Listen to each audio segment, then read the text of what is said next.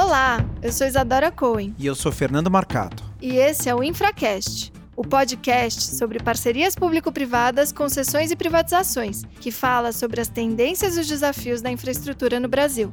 Se você é um profissional interessado na área de privatizações e infraestrutura, ou um jornalista que cobre essa área, ou talvez um estudioso sobre o tema, esse é o seu podcast.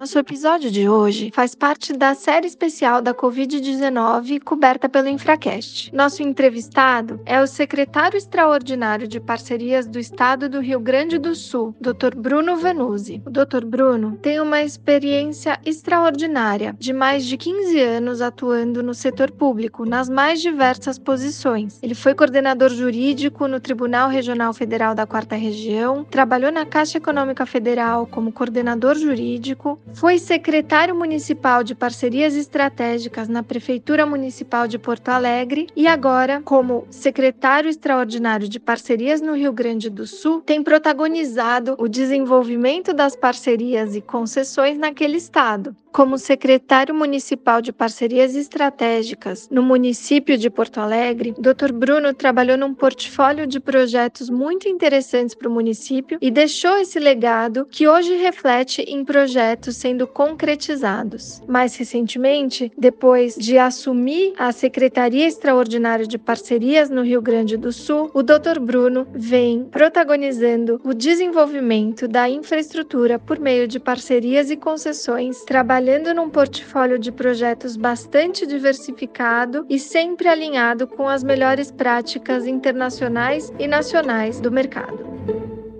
Secretário Bruno Vanuzzi, muito obrigada pela sua participação. A gente já tinha uma entrevista agendada contigo no estúdio. Por conta desse episódio que estamos vivendo, você gentilmente se dispôs a falar conosco, ainda que por vídeo, e nós estamos muito felizes de poder conversar contigo em meio à pandemia sobre tudo que o Rio Grande do Sul vem fazendo. Muito obrigada, viu? Eu que agradeço, uma honra estar aqui com vocês. Vocês sabem que eu sou fã do Infracast, acompanho sempre e recomendo. Nossa equipe, Secretaria Estadual, toda acompanha vocês e comenta muito. Esse aqui é um ambiente sensacional. Obrigado pelo convite. Para a gente poder começar então essa entrevista, antes da gente entrar no tema do momento, que é a questão da Covid, eu me lembro uma vez que você esteve no nosso grupo de PPPs e concessões na FGV, e você contou um pouco dos desafios da estruturação do programa do Rio Grande do Sul, como foi o primeiro estado a desenvolver uma modelagem de rodovia, você me corrige se eu estiver errado, e como isso ao longo do tempo perdeu força e depois retomou. Você pode contar um pouco desse histórico para a gente recapitular? Recapitular? O Estado do Rio Grande do Sul, nos anos 90, entre 95 e 97, trabalhou intensamente na construção de um programa de concessões rodoviárias. São contratos que foram assinados em 1999, refletiram toda uma condição macroeconômica muito diferente da que nós temos hoje, agora com a pandemia mais ainda. Cenário de Selic alta, crédito sempre de curto prazo, não existia um mercado de capitais funcionando bem no Brasil. Então era um momento muito diferente. Foi um programa muito ousado, colocou na rua quase mil quilômetros de rodovias, por onde passava toda a circulação econômica da região centro-norte do estado do Rio Grande do Sul. E isso trouxe um certo trauma, porque o custo de capital naquele período era muito alto e não havia cultura de pagar pedágio. Então foram duas coisas simultâneas que acabaram, de certa forma, arranhando um pouco a imagem das concessões rodoviárias no Rio Grande do Sul, mas isso é passado. Nós tivemos uma experiência muito boa no Rio Grande do Sul com uma das primeiras concessões rodoviárias do governo federal, que foi a conhecida Concepa, a BR-101 290 290, mais especificamente a 290 no trecho entre Porto Alegre e Osório. Uma rodovia extremamente sazonalizada em termos de movimento, porque liga principalmente o litoral gaúcho, mas com um VDM considerável de carga ao longo do ano inteiro. Principal ligação de São Paulo a Porto Alegre e vice-versa. E essa rodovia teve um desempenho muito bom, uma percepção de qualidade muito boa por parte do cidadão, do usuário, e isso reverteu um pouco a imagem complicada que nós tínhamos. Então agora, tirando a questão da opinião pública, tirando a perda de conhecimento, que é muito forte, com essa demora toda em fazer uma renovação do programa, e com uma solução de continuidade. Entre 2011 e agora, as rodovias não foram relicitadas, elas foram geridas por uma empresa pública estadual de gestão de rodovias, que trouxe uma abordagem muito diferente, até por não contar com uma equação econômica que pudesse alavancar investimentos. Não há recursos nenhum de project finance numa empresa pública como essa, não que não pudesse acontecer, mas de fato não há, e ela basicamente vive do caixa que ela vai gerando. Então, é uma empresa que praticamente só faz manutenção e existe uma expectativa muito grande da sociedade que esse novo programa que vem agora traga sim investimentos. Então, nós temos uma missão de mudar o cenário, fazer uma reversão de expectativa em relação a concessões rodoviárias estaduais e, ao mesmo tempo, trazer muito investimento, até como forma de reativar a economia. Muito interessante.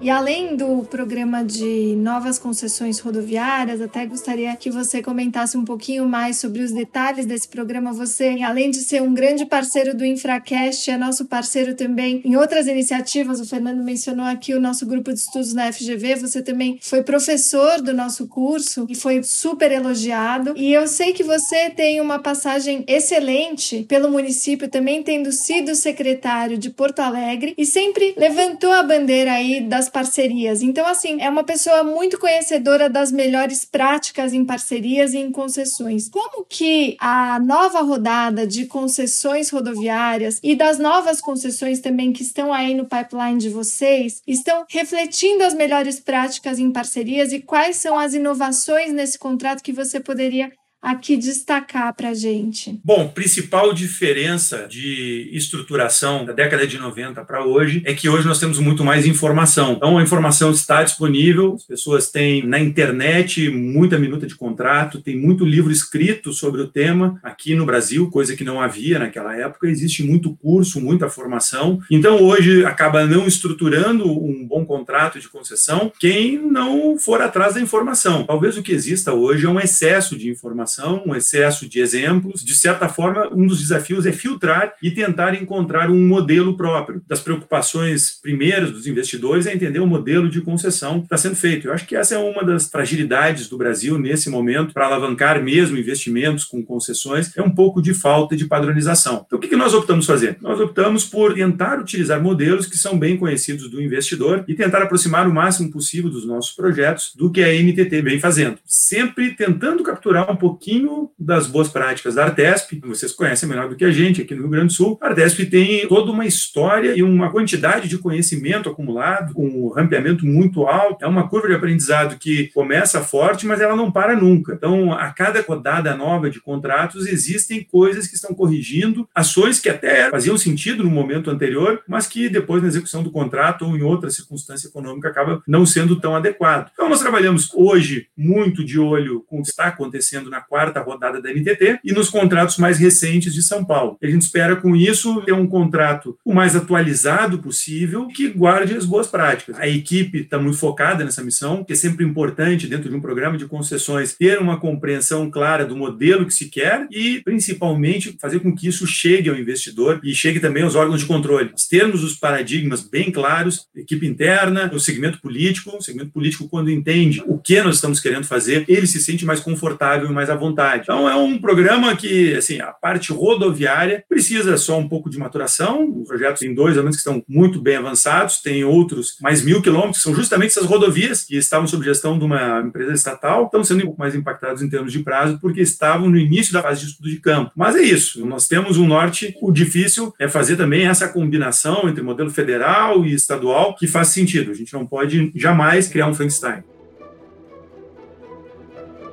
Bruno, a gente sabe que também você tem um conjunto de projetos que não só rodoviários no pipeline. Se você puder nos contar um pouco de quais são esses projetos, e tem um em especial que recentemente o BNDES publicou um edital para contratação de consultores que é a estruturação de PPP de presídio. Juntamente com o estado de Santa Catarina. Exato, isso chamou a atenção. Então, primeiro, para você poder contar desse projeto de pipeline e outros, e também se vai haver uma interação entre duas unidades de PPP. Se vai haver uma interação entre a Secretaria de Parcerias do Rio Grande e de Santa Catarina. Como que vocês estão pensando em tocar isso junto com o nosso amigo Ramiro, que inclusive mandou um abraço para você na entrevista que fez conosco.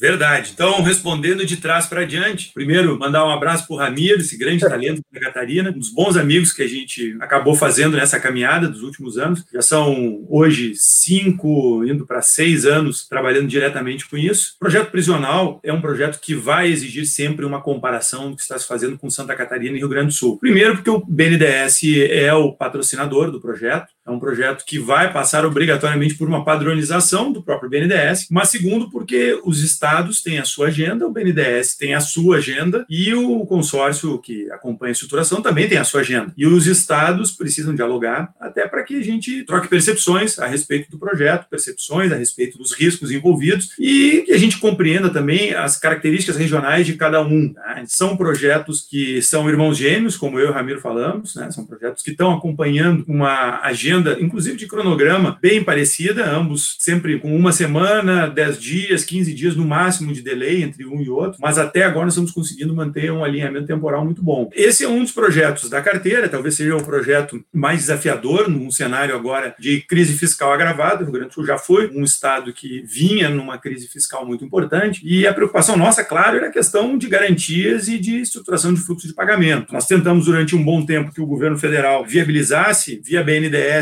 a formação de algum tipo de garantia vinculada ao fundo de participação dos estados, mas não na ponta que recebe, sim na ponta que paga. Eu acho que essa é uma solução que nós temos para o dilema da vinculação do FPE, que vocês são advogados como eu, acompanham bem, teve um certo retrocesso com uma decisão numa ADI do STF em 2018. Claro que não era tratando de garantias de PPP, era na vinculação de receitas do FPE do Estado do Rio de Janeiro para um fundo estadual de desenvolvimento econômico. Esse dispositivo foi declarado inconstitucional pelo STF, justamente dizendo que FPE não pode ser vinculado. Agora, nós podemos fazer um mecanismo reverso de garantia. Né? A União Federal prestando as garantias e ela usando como contra-garantia o FPE, a ferramenta que o Estado do Rio Grande do Sul utiliza com os municípios através de um banco, tem o Badesul, que é uma agência de fomento estadual, a própria RDE faz isso, em que, por exemplo, distritos industriais, os municípios executam a obra, o financiamento é desses bancos e tem uma contra-garantia do Fundo de Participação dos Municípios. Eu tenho uma convicção que isso, por ser um projeto piloto, vai ser muito interessante, vai ser muito rico, e tenho convicção de que esse, no mínimo,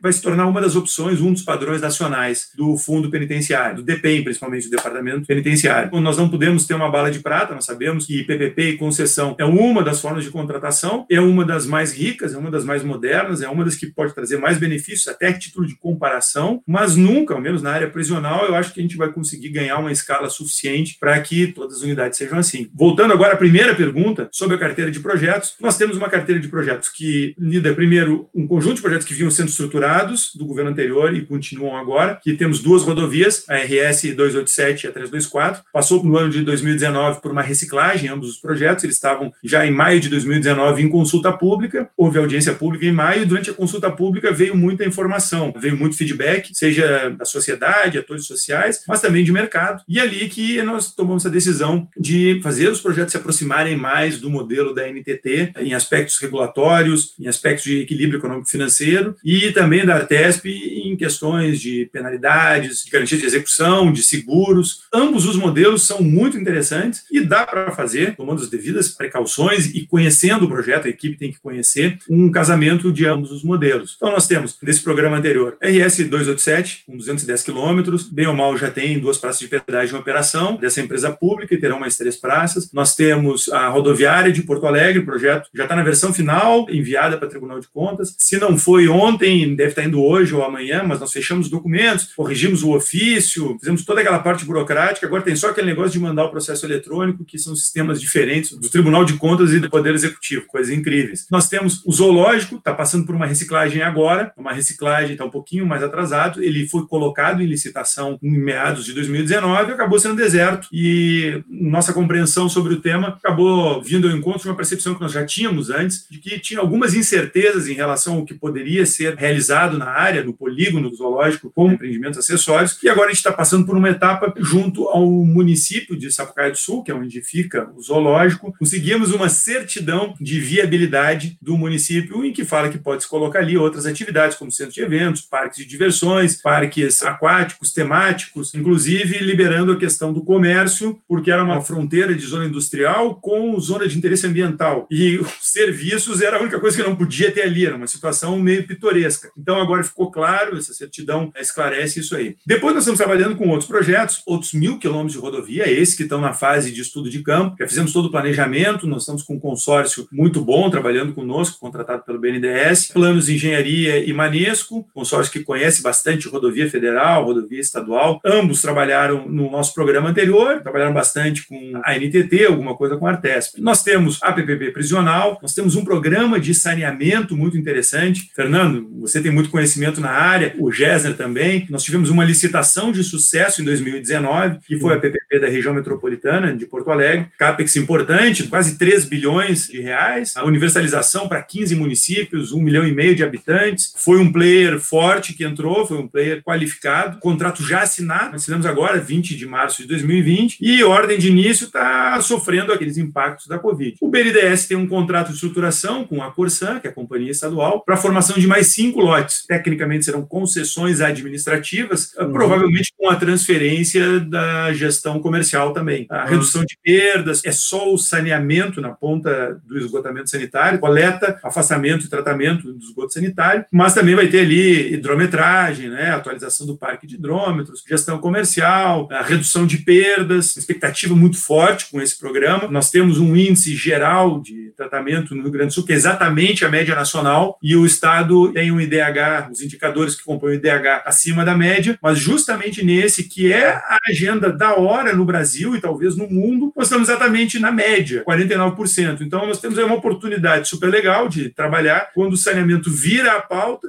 justamente nesse momento o Rio Grande do Sul tem uma necessidade extrema de investimento. Então eu acho isso ah, algo extremamente positivo, né? Ter trabalho é das melhores coisas que tem. Nós estamos com uma expectativa muito boa. A gente está trabalhando ainda um pouco mais incipiente uma questão de hidrovia. Nós temos águas navegáveis internas importantes. A Lagoa dos Patos é a maior laguna de água salobra eh, do mundo e ela liga Porto Alegre, que vejam fica quase 300 quilômetros do porto de Rio Grande por água. Né? Então nós temos uma hidrovia que necessita de manutenção, sinalização e, inclusive, alguma coisa de gestão comercial. Então, a ideia seria termos terminais em ambas as pontas. Em Porto Alegre, tem um polo petroquímico, um pouquinho ao lado de Porto Alegre também, e no Porto de Rio Grande, para uma solução logística completa, para que a gente não tenha uma dependência tão grande do modal rodoviário, em que pese a BR-116, que liga Porto Alegre a Rio Grande, estar sendo duplicada em ritmo acelerado. São modais complementares, nós temos a impressão que a redução de custo logístico é algo que tem um potencial muito grande de ampliação de negócios, e isso, inclusive, pode vir a capturar um trânsito rodoviário que sai direto em direção a Santos, Paranaguá, outros portos. Né? Então, isso pode reduzir um custo. Hoje existe uma guerra logística entre portos, o que é muito saudável em termos de busca de eficiência. O governo federal tem uma agenda super importante em portos, agora está começando o processo de desestatização do Espírito Santo, depois está indo para Santos. Então, o Rio Grande do Sul ter uma maior eficiência nessa área é fundamental. Em relação aos parques, nós temos uma expectativa muito boa, porque nós temos alguns alguns parques muito próximos de Porto Alegre e nós temos parques que são conhecidos nacionalmente, como o Parque do Caracol, que é um parque estadual. Então tem o Parque do Del do Jacuí, o Parque do Caracol em Gramado, Canela. Depois nós vamos conversar sobre perspectivas de futuro pós-pandemia. Eu acredito no retorno de uma normalidade, o que não significa que o cenário econômico vai ser retomado imediatamente. Mas eu acredito que o modo de vida, o nosso modo de operação dos, dos mecanismos da economia tem a tendência de um retorno 2021 no máximo, no máximo. Então, as pessoas falam muito de impacto em companhia aérea. E a infraestrutura turística, nós temos uma expectativa muito boa, porque cada real que é colocado ali tem uma externalidade muito forte. Ao contrário de algumas infraestruturas, que elas são talvez assim ciclos mais fechados, o ciclo turístico espalha muito dinheiro. Espalha dinheiro em hotelaria, em restaurante, comércio, transportes. Então, nós temos muita atenção nesse ponto. É um ponto que, puxa, faz todo sentido, tendo esse processo de retomada que a gente tem fé então, só para a gente concluir o tema do saneamento que você chamou a atenção, achei interessante na estratégia do Rio Grande do Sul, que me parece muito alinhada com a estratégia do BNDES, que é uma estratégia de utilização das empresas estatais ainda como um centralizador de municípios, vamos dizer assim. Ainda é aquele elemento que congrega os municípios, mas trazendo parceria, trazendo concessão para dentro dessa estrutura regionalizada e não uma venda completa da empresa como alguns advogaram, disseram com relação ao novo marco legal de que isso iria ocorrer. É isso mesmo, Bruno? Isso me chamou muito a atenção nessa estratégia do Rio Grande. E interessante, só complementando essa colocação do Fernando, que os dois maiores projetos, os mais emblemáticos que saíram até antes do coronavírus se instalar, foram tanto a Corsã no Rio Grande do Sul quanto a Sanesul em Mato Grosso do Sul, e as duas adotaram uma estratégia de colocar mesmo a empresa estatal no centro dessa orquestração orquestração dos esforços para a melhoria do saneamento, né? Não se valendo da privatização integral da empresa estatal, mesmo a Agespisa também teve um movimento similar em 2019, ao invés de fazer, por exemplo, essa solução que passa por busca de uma eficiência por outros mecanismos, aí a concessão e a parceria público-privada ao invés da privatização. É o principal dilema no mercado de saneamento. Eu acho que vocês chegaram no ponto, o Brasil tem um problema mal solucionado em relação à definição do poder concedente, a titularidade do serviço. Então, enquanto nós trabalharmos com um serviço meramente municipal, enquanto nós continuarmos insistindo no erro enquanto sociedade, principalmente a comunidade jurídica tem uma responsabilidade nisso. O STF talvez pudesse falar alguma coisa sobre o assunto. Se nós procurarmos explicitamente na Constituição, não tem nada dito sobre ser um serviço municipal. Eu acho que essa é uma opção absolutamente discricionária que o sistema brasileiro, o mercado brasileiro, público e privado adotou. Então nós precisamos mudar isso. E enquanto nós não conseguimos mudar, a forma de nós fazermos um bypass, eu acho que as empresas públicas estaduais acabam se tornando um veículo. E esse veículo substitui com vantagens o consórcio de municípios. Esse é o ponto. Quando se ouve falar sobre saneamento e se diz que os municípios têm que formar consórcios, eu considero hoje, ao menos, uma certa ingenuidade. Quem fala isso não entende a realidade política a paroquial das províncias, dos municípios, não entende as pressões políticas que existem internamente em cada um dos municípios, não entende a dificuldade que existe, inclusive de relacionamento entre municípios. Eles são concorrentes dentro de recursos regionalizados. Os municípios hoje não têm uma coordenação, eles não produzem um direito administrativo coordenado, mas sim concorrencial. E isso é absolutamente incompatível com investimentos que têm uma grande economia de escala. O saneamento precisa de escala. E quando se diz que dá para fazer sem escala, claro que dá, mas com uma ineficiência tão grande que daqui a pouco a gente está caminhando de volta para o modelo 100% estatal. Essa é uma questão que o Brasil precisa avançar. O marco regulatório de saneamento está aí. Uh, ele talvez pudesse ser um pouco mais claro a respeito do tema, talvez pudesse ter invadido um pouco mais esse assunto, mas é o que temos para o momento. E Tendo essa configuração, eu acho que as empresas estatais ou que sejam de sociedade de economia mista, eu acho que serem sociedade de economia mista é algo que agrega muita governança, não resolve o problema de ser o setor público, continua agregando muitas ineficiências, licitação, concurso público, ah, regulamentos de pessoal extremamente complexos, regulamento para licitações, toda a fundamentação dos atos muito complexo, mas agrega camadas de governança importantes. As SAs, sociedades de economia mista com ações listada em bolsa especificamente, são empresas que, veja o Banco do Brasil, elas acabam sendo muito menos visadas por atos pouco republicanos e acabam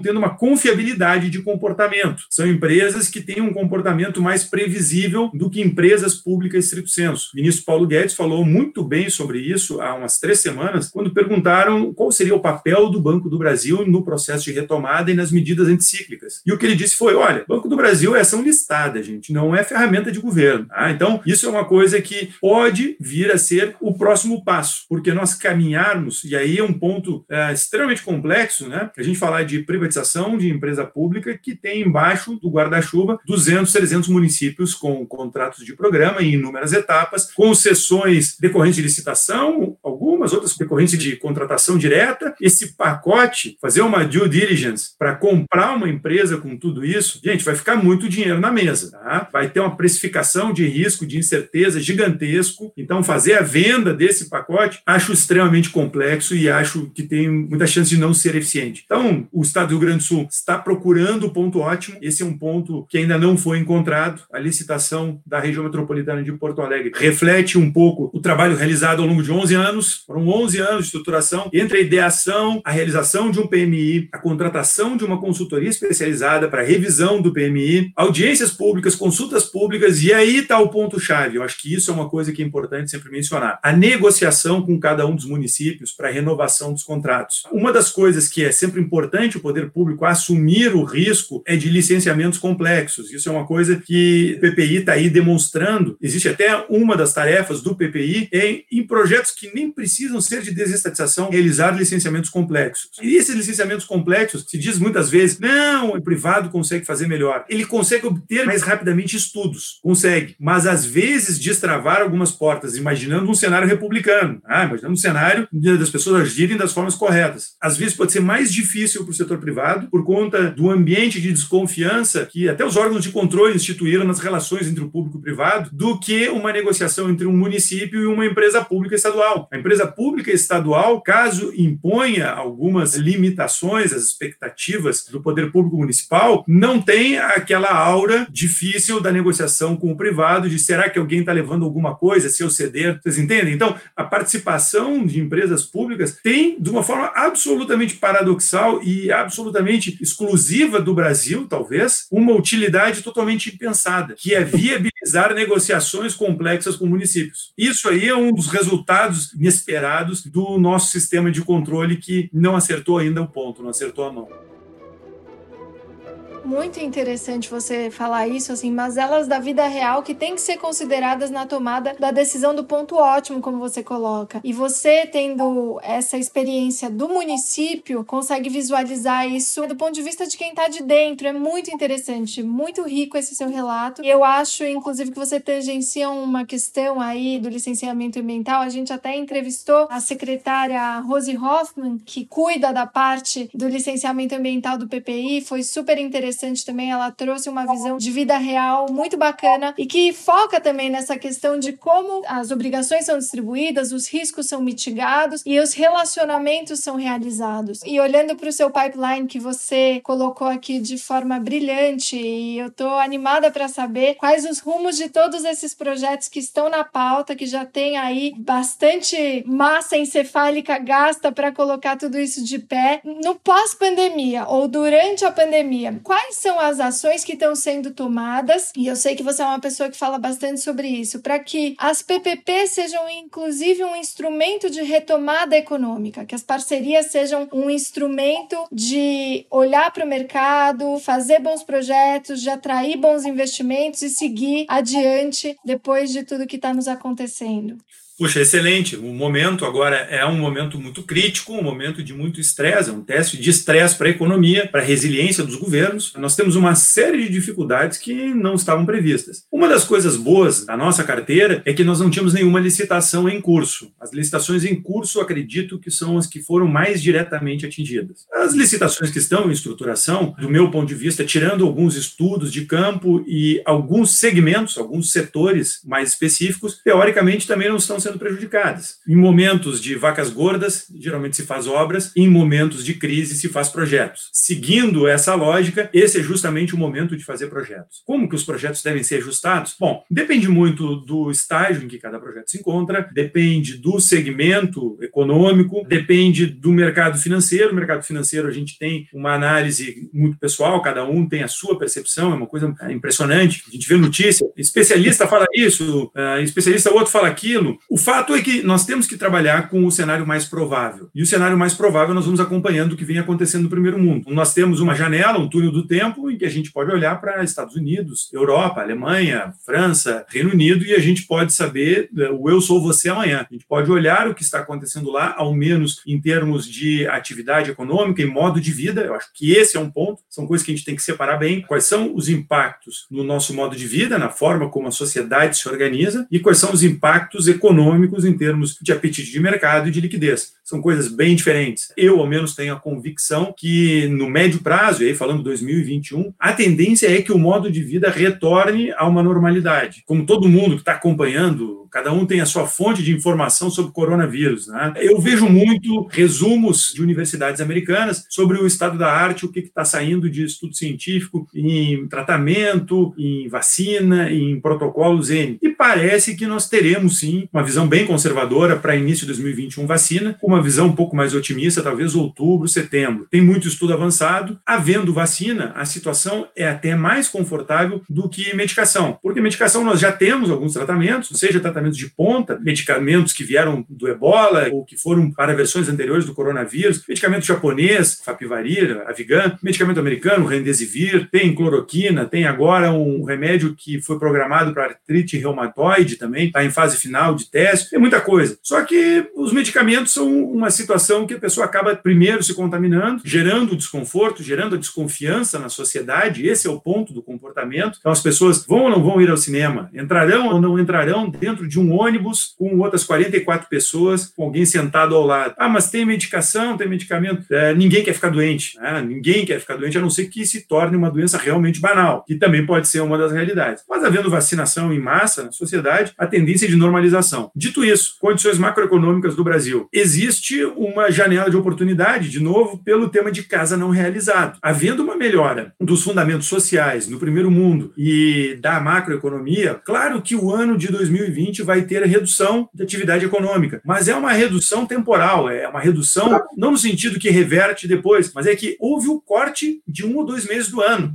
Se nós pegarmos por uma lei, por um decreto ou por um passe de mágica e disser um ano que tinha 12 meses agora tem 10 e olharmos tudo que foi produzido naquele ano, pois bem, vai ter no mínimo dois dozeavos a menos produzidos, um sexto a menos, um sexto de queda na atividade econômica. Então, como algumas economias realmente restringiram muito suas atividades, é natural a queda. A retomada vai depender de acesso a crédito, vai depender do recurso, do, daquela liquidez extrema ir para os negócios e nós temos que ver se essa liquidez também não vai se extinguir simplesmente custeando a retomada da economia. Nós temos a expectativa que não, do ponto de vista de Brasil, até das nossas contas públicas, talvez seja a oportunidade de nós cumprirmos um período de desestatização que nunca chega. Nós temos um ciclo novo de desestatização a acontecer, ao menos no plano federal e em alguns estados, que vem sendo adiado, porque sempre tem alguma coisa que acontece, reforma da Previdência está na frente, a reforma tributária está na frente, reforma trabalhista está na frente, mas agora vamos precisar de dinheiro no setor público. Então, talvez a desestatização seja a bola da vez. Se houver recurso internacional, eu não digo que eu tenho fé, eu tenho esperança com tudo que eu tenho visto. Eu acho que o cenário para os projetos não é tão ruim, não é um cenário desesperador, é um cenário que requer muita atenção e requer que dia após dia nós estejamos nos atualizando sobre o que pode vir.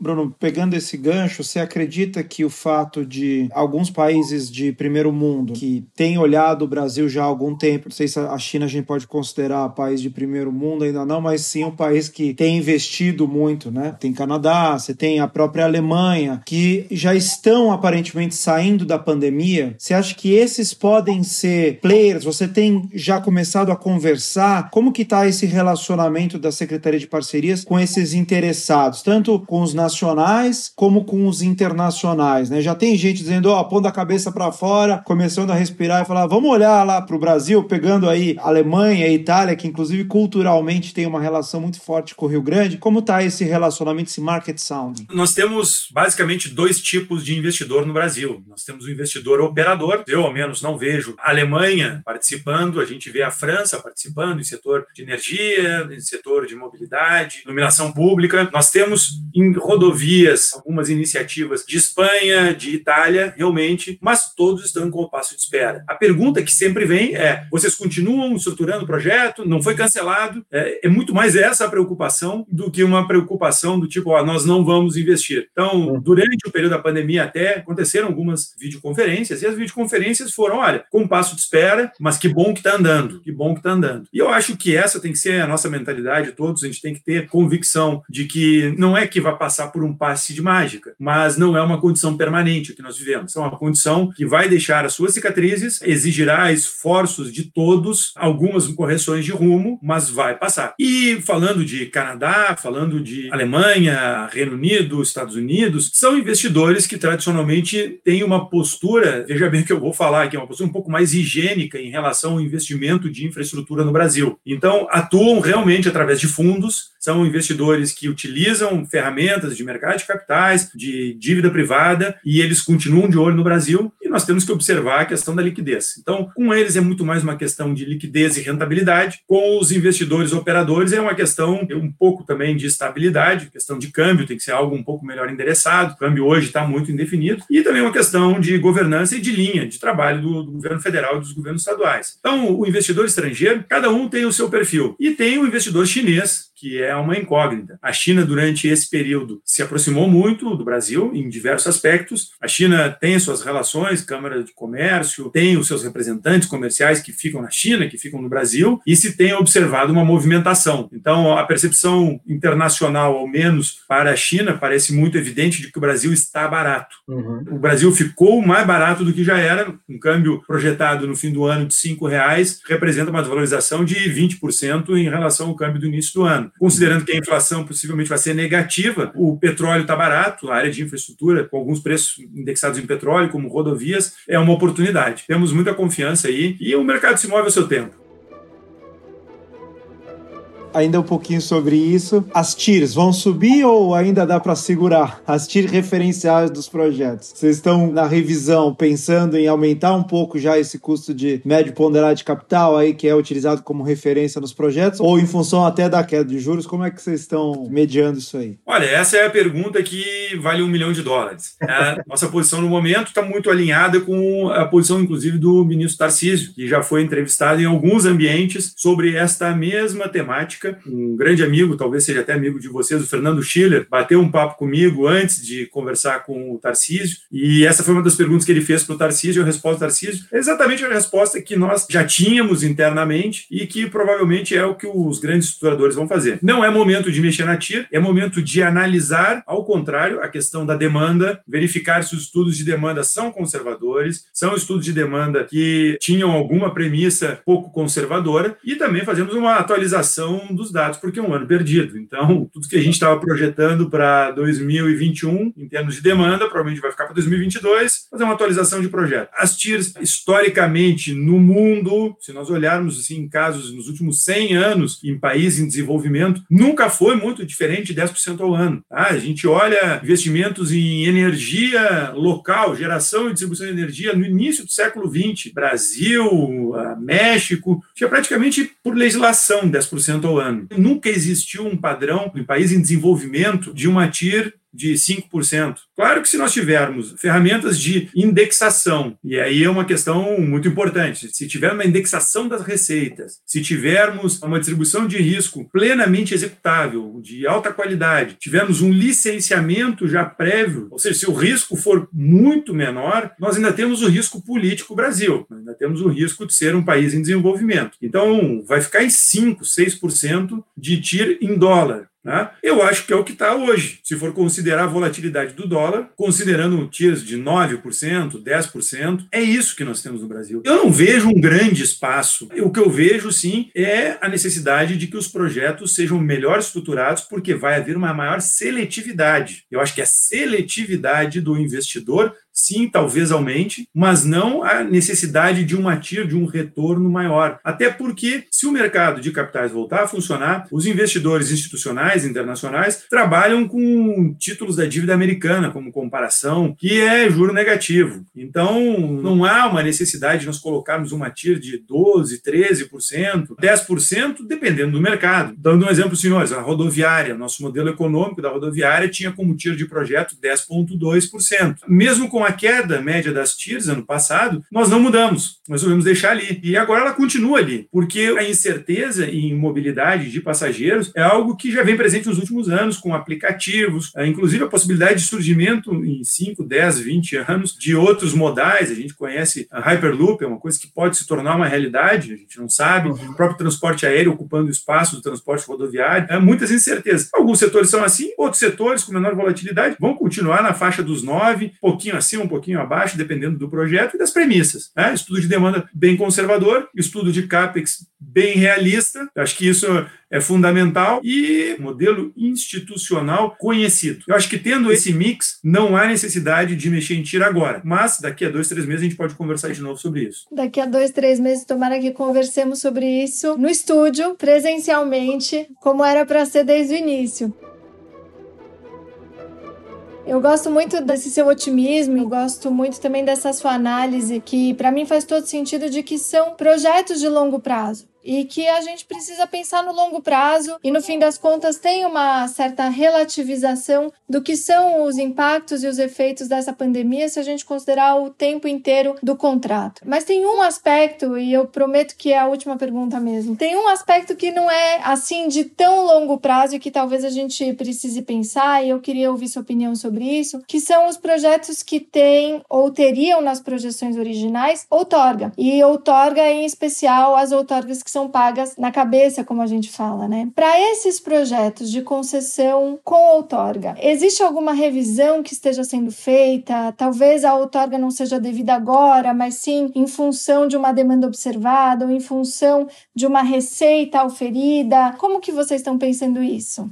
Excelente pergunta. Isso conversa diretamente com o caixa das empresas. Se nós temos a intenção de fazer uma licitação por outorga agora, abertura agora, esse seria um tema que nós estaríamos quebrando a cabeça de uma forma muito angustiada. O projeto da estação rodoviária é um que tinha uma outorga na cabeça prevista mínima. Nós estamos analisando até a publicação do edital, agora foi para o Tribunal de Contas, até a publicação do edital, pode ser que esse seja um tema a ser analisado. O bom de trabalhar em mercados que têm empresas de capital aberto é que os dados estão disponíveis. Então, são dados que são plenamente acessíveis, não precisa fazer nenhuma mágica para descobrir como é que está o caixa das empresas. Os nossos projetos de rodovia, ao menos os dois primeiros, a 287 e a 324, são por menor tarifa. Então, sendo por menor tarifa, pode acontecer um desconto menor do que o que aconteceria talvez quatro, cinco meses atrás. Mas, por outro lado, existe uma queda substancial do preço do petróleo, que é muito maior do que o aumento do dólar no momento. Existe a incerteza quanto à questão da demanda, mas os nossos estudos já vinham sendo revisados em 2019 para se tornarem o mais conservador possível. A 287 especificamente já tem duas praças de pedágio com comportamento praticamente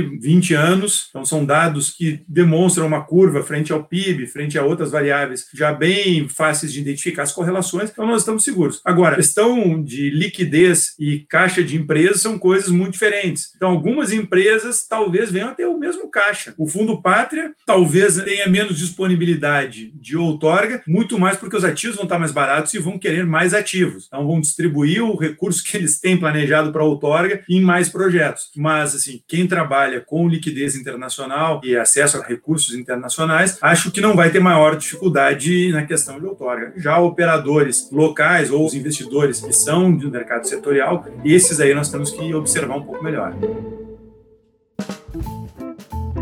Poxa vida, Bruno, muito obrigada pela sua participação. Como eu disse, você não é de agora, isso é comum no seu discurso, na sua fala, na sua conversa para quem te conhece. Traz uma mensagem otimista, mas não uma mensagem leviana. É uma mensagem que sempre é muito contundente. Eu fico sempre muito impressionada com a sua capacidade de conhecer, de se aprofundar em temas é, que são pertinentes ao direito, que são pertinentes à economia, que são dados também da realidade de todas as instâncias instâncias em que você já trabalhou e trabalha e sempre traz informações e conteúdo que agregam muito e hoje não foi diferente. Eu tô muito feliz com esses ensinamentos mesmo. Posso dizer aqui pelo Infracast que é uma honra ter tido você como nosso entrevistado e a gente, como eu disse, te aguarda no estúdio em breve, possivelmente ainda esse ano, para que a gente possa fazer mais uma entrevista contigo para ver o que, que aconteceu de tudo isso que a gente está aqui pensando. Muito obrigada, Bruno. Pô, eu que agradeço. Puxa, vocês me fazem sempre convites que são muito bons. O Fernando fez uma dobradinha comigo na FGV. Queria fazer uma retificação. Não foi uma aula, foi uma, sei lá, uma apresentação minha sobre o que o Estado do Rio Grande do Sul vinha fazendo. Puxa, Fernando, tivemos ali perguntas interessantíssimas. Olha, gente, estou sempre à disposição. É sempre um prazer conversar com vocês. Quando eu vou a São Paulo, sempre aprendo com vocês. E parabéns pela iniciativa. Se Deus quiser, eu acho que em quatro, cinco meses, no máximo, eu espero que antes até nós vamos retomar viagens a trabalho. Claro que funciona muito bem, é um bom substituto, um bom proxy, a gente fazer reuniões virtuais, videoconferência, mas é, é diferente. É diferente até porque nesse meio tempo aqui tem o lag, tem a gravação, tem toda uma, uma dificuldade, mas é, a vida segue. Gente, parabéns e muito obrigado. Obrigado, Bruno.